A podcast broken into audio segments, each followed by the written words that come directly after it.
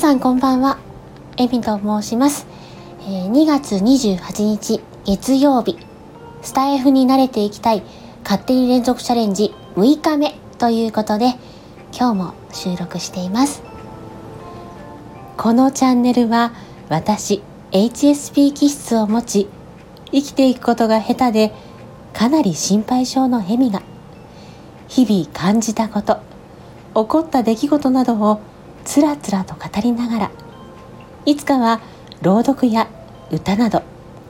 誰かの癒しにつながるような作品を作っていきたいという夢に向かってゆっくりと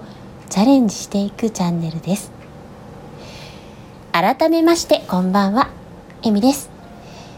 今日はあの昨日と冒頭部分の雰囲気を変えれたらいいなと思ってやってみました。ちょっと自己満足ですけど。かがでしたでしょうか？まだまだ試行錯誤中です。でこういう風にやってみたらとかこんな風なのが聞きたいっていうのがもしあればあの自己満足のレベルなんですけどコメントやレターなどで教えていただけると嬉しいです、えー、さて皆さん今日は2月28日2月最終日ですね、えー、いかがお過ごしでしたでしょうか？また今日は月曜日週の初めの月曜日なので結構憂鬱だったなーっていう方も多いのではないでしょうか。私はですねあの月末の締め作業があって はあって言いながら 対応してました。この時間が少しでも皆さんにとってゆっくりできる時間になれば嬉しいです。今日はですねあの時間の感覚のお話をしたいなって思ってます。で2月の最終日っていうことで気が付いたら年が明けてもう2ヶ月も過ぎようとしてるんですよね。いつからか時が経つのが早くなったような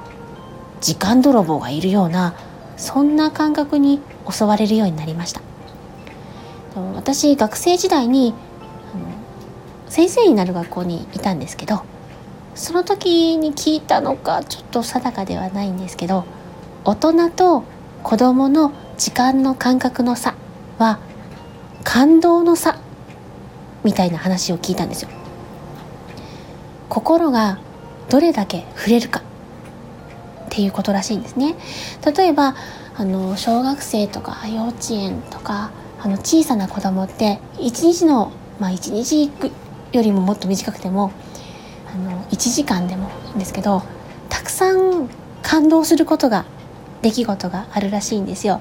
なのであの子供とかに「今日何があったの?」って聞いたら「今日はね何々とね何々とね何々とね」ってたくさんお話ししてくれるじゃないですか。それぐらい心がたくさん動いてるのでもう思い出がたくさんたくさんできてる時間がたくさんたくさん増えてるみたいな感じでゆっくり長く時間があるような感覚らしいんですね。で大人になってくると「今日何があったっけ?」とか「昨日と同じだよな」とかあのあまり心が触れなくなってくるドキドキもねあまりなくなってくるっていう感じで結局昨日から今日今日から明日にドキドキがないのであっという間にドキドキしない間に終わっちゃう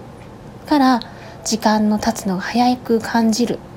ていうことがあるらしいんですよ。で私スタイフを始めてその今日何喋ろうかなとか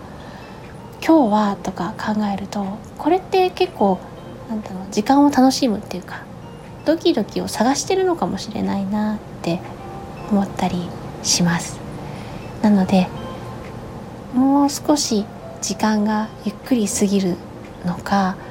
楽しめるようになるのかわからないですけどあの何にもなかった毎日よりちょっと刺激的な毎日になってるんじゃないかななんて思ってます。皆さんの毎日はどんな感じですか？ドキドキしてますか？